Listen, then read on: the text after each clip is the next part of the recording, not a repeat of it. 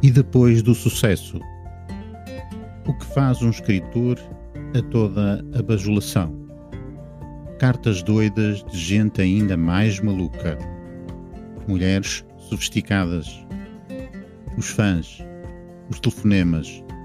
Os especialistas de toda a ordem que o tentam analisar, dissecar, colocar no divã. A amante de Fidel Castro o Criador e as suas criações. Ele passa a ser Karnowski, não deixando, porém, de ser quem sempre foi. E, no entanto, aquela sensação de estar sempre a ser observado. O seu maior fã, Pepler, o homem memória.